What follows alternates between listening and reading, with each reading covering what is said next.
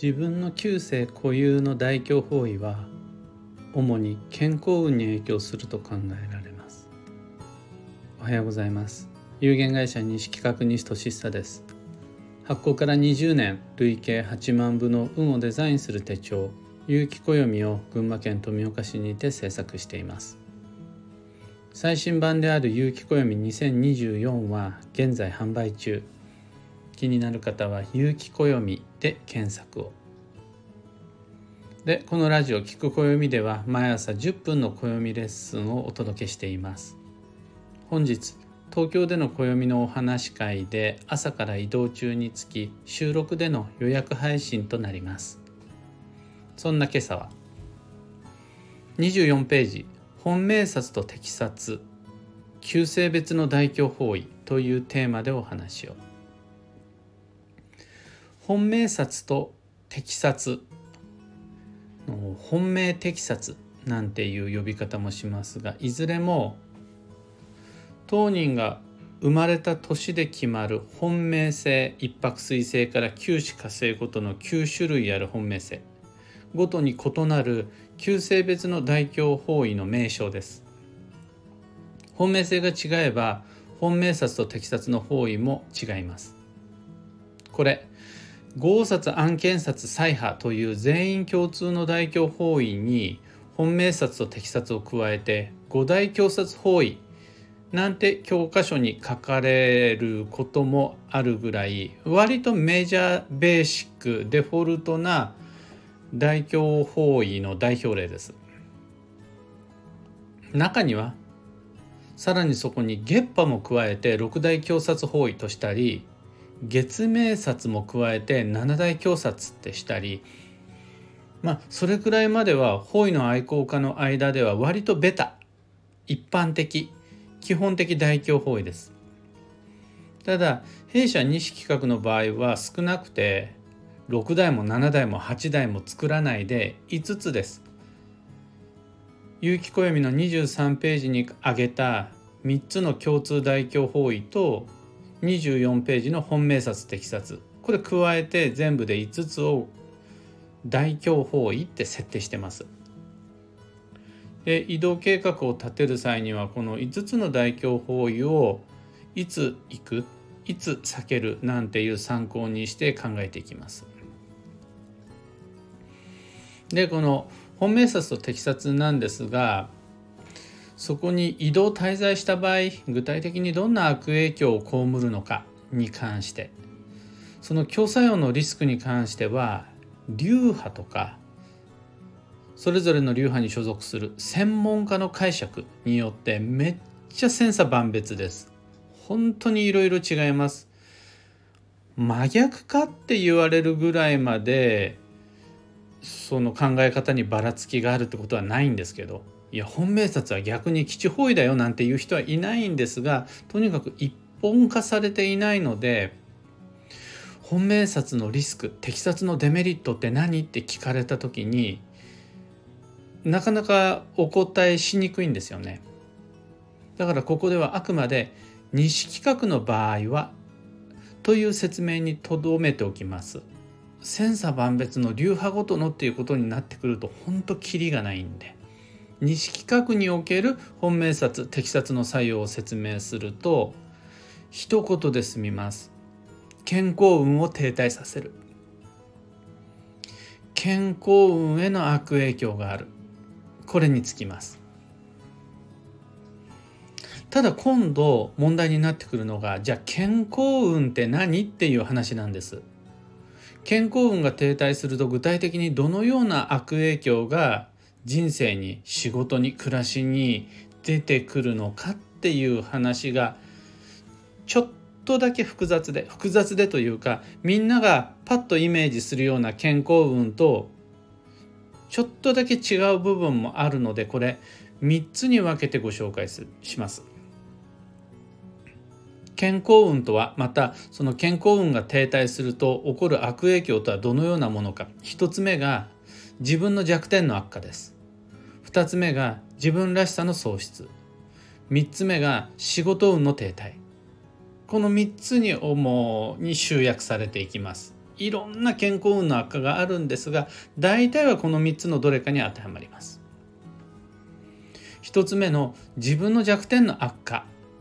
これは精神的に出たりする人もいるし肉体的に出たりする人もいて人それぞれ違うしまた急性ごとにもこの人はこの一泊水星はハートに出る場合これに出やすいとか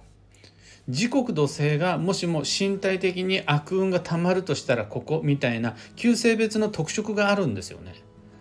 その自分が持っている弱点に何かしらの悪影響が出やすいですよというのが本命札適切。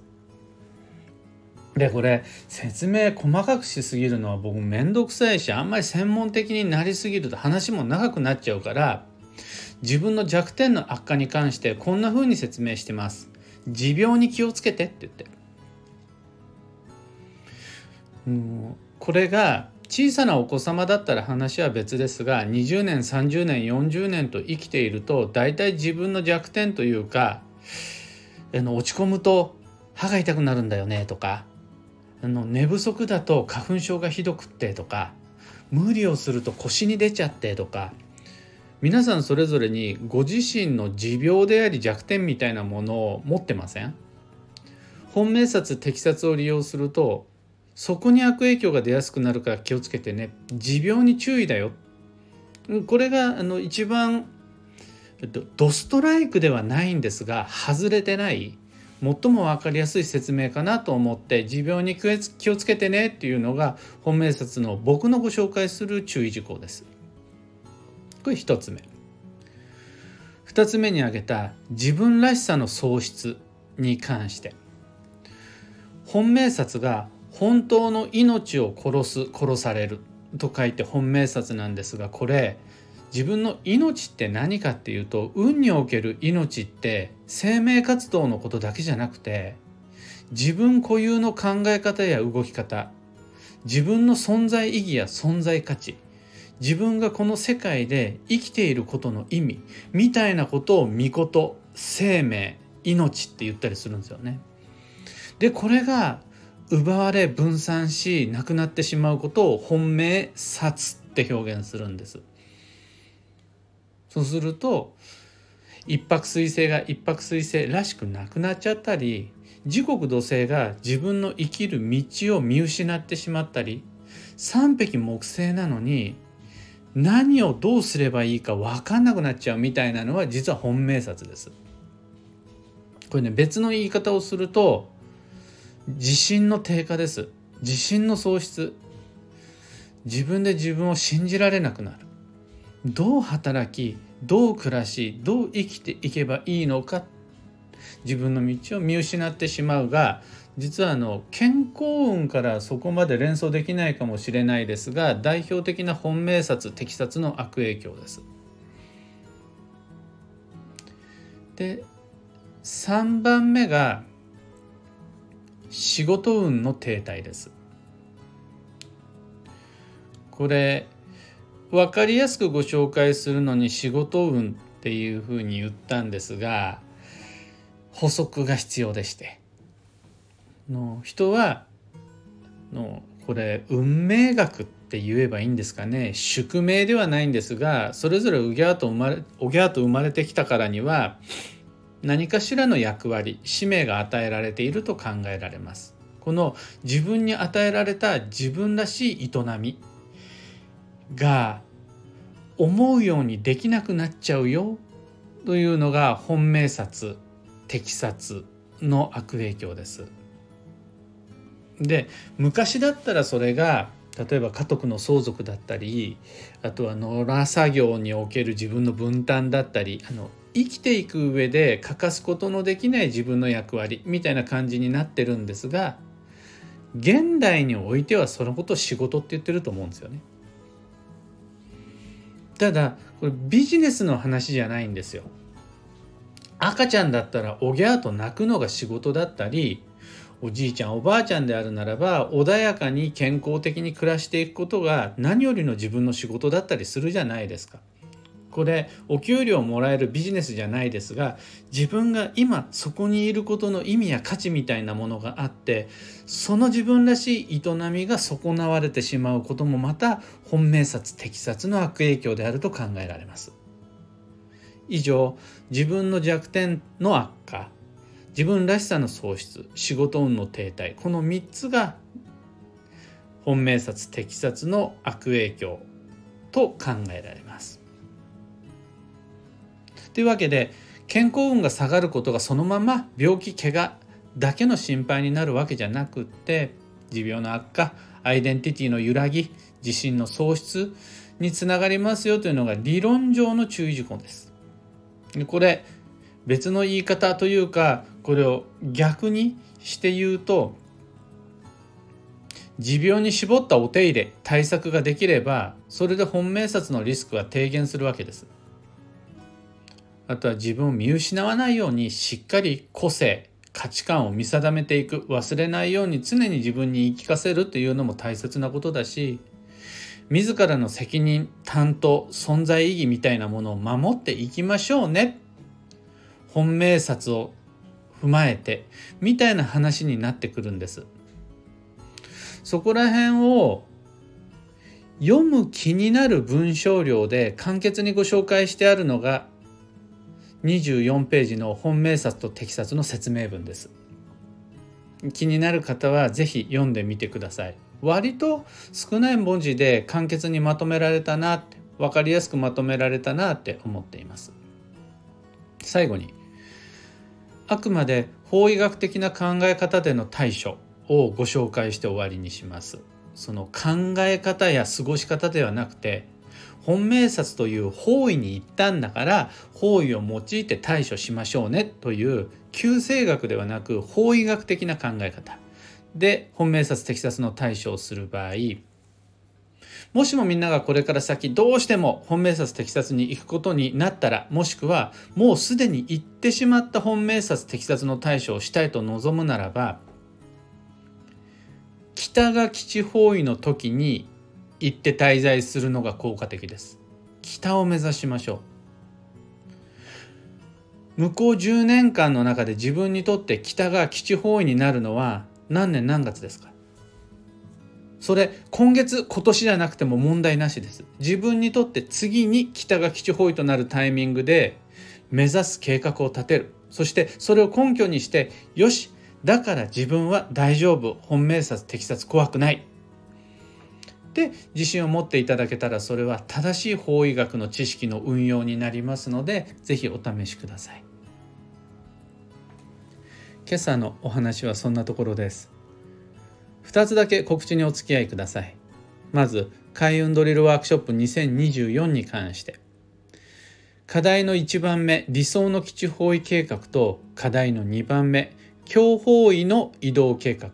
この2つはもうすでに配信完了しています。もういつでもアーカイブにてご視聴復習いただけます。2024年度中の何月何日場合によっては何時にどの町に滞在するのがいいのか。基地方位と強方位この2つの情報どちらもどちらも等しく運が良くなる情報としてヒントにし早速運のデザインしてまいりましょう。この方位の運用計画は必ずしも旅行だけじゃなくて大切なお買い物とか転居も同じです。運が気になるようなお買い物を基地方位でやりたいって時もどうしても強方位転居しなくちゃならないんだっていう場合も暦を使って最適な計画をこれで立てられます。そのための開運ドリルです。次に年内の東京鑑定会に関してこれ2番目の告知なんですが2023年11月22日と12月27日カレンダー上での年内はこの2回で東京鑑定会終了です。いずれもご予約受付始まっているしまだご予約枠十分にあるのでお申し込みお待ちしています。開運ドリルも東京鑑定会も詳細とお申し込みはこの配信の放送内容欄にリンク貼り付けておきます。さて今日という一日は2023年11月5日日曜日。土曜えー、残り3日となりました。日月火を過ごせばこれで今期の土曜終了です。土曜の最後っぺ警報ねまだ出さないです。の明日ですね。明日出そうと思うのでこの日曜日3連休の最終日にしっかりと最後の荒波を乗り越えるための余力余裕確保貯めておきましょう。今日の幸運のレシピはパイナップル。これ南国フルーツが基地ですよという意味です。他のフルーツと違ってパイナップルは比較的安定供給されてる南国フルーツってことでパイナップルを押しました。もしもそれ難しければバナナがおすすめです。バナナいいです。最後に今日のキーワードは発見未知を見つける。その心は他人からの指摘で大切なことに気づかされる日です。自分で見つけるというよりは他人に見つけさせてもらえるっていう気づかさせてもらえるという運勢自分では見えなかったものが人の目を通して見つかります。厳しい言葉も優しい応援もどちらも無視せず参考にして素直に参考にして吉です。以上。迷った時の目安としてご参考までに。それでは今日もできることをできるだけ西企画西俊久でした。いってらっしゃい。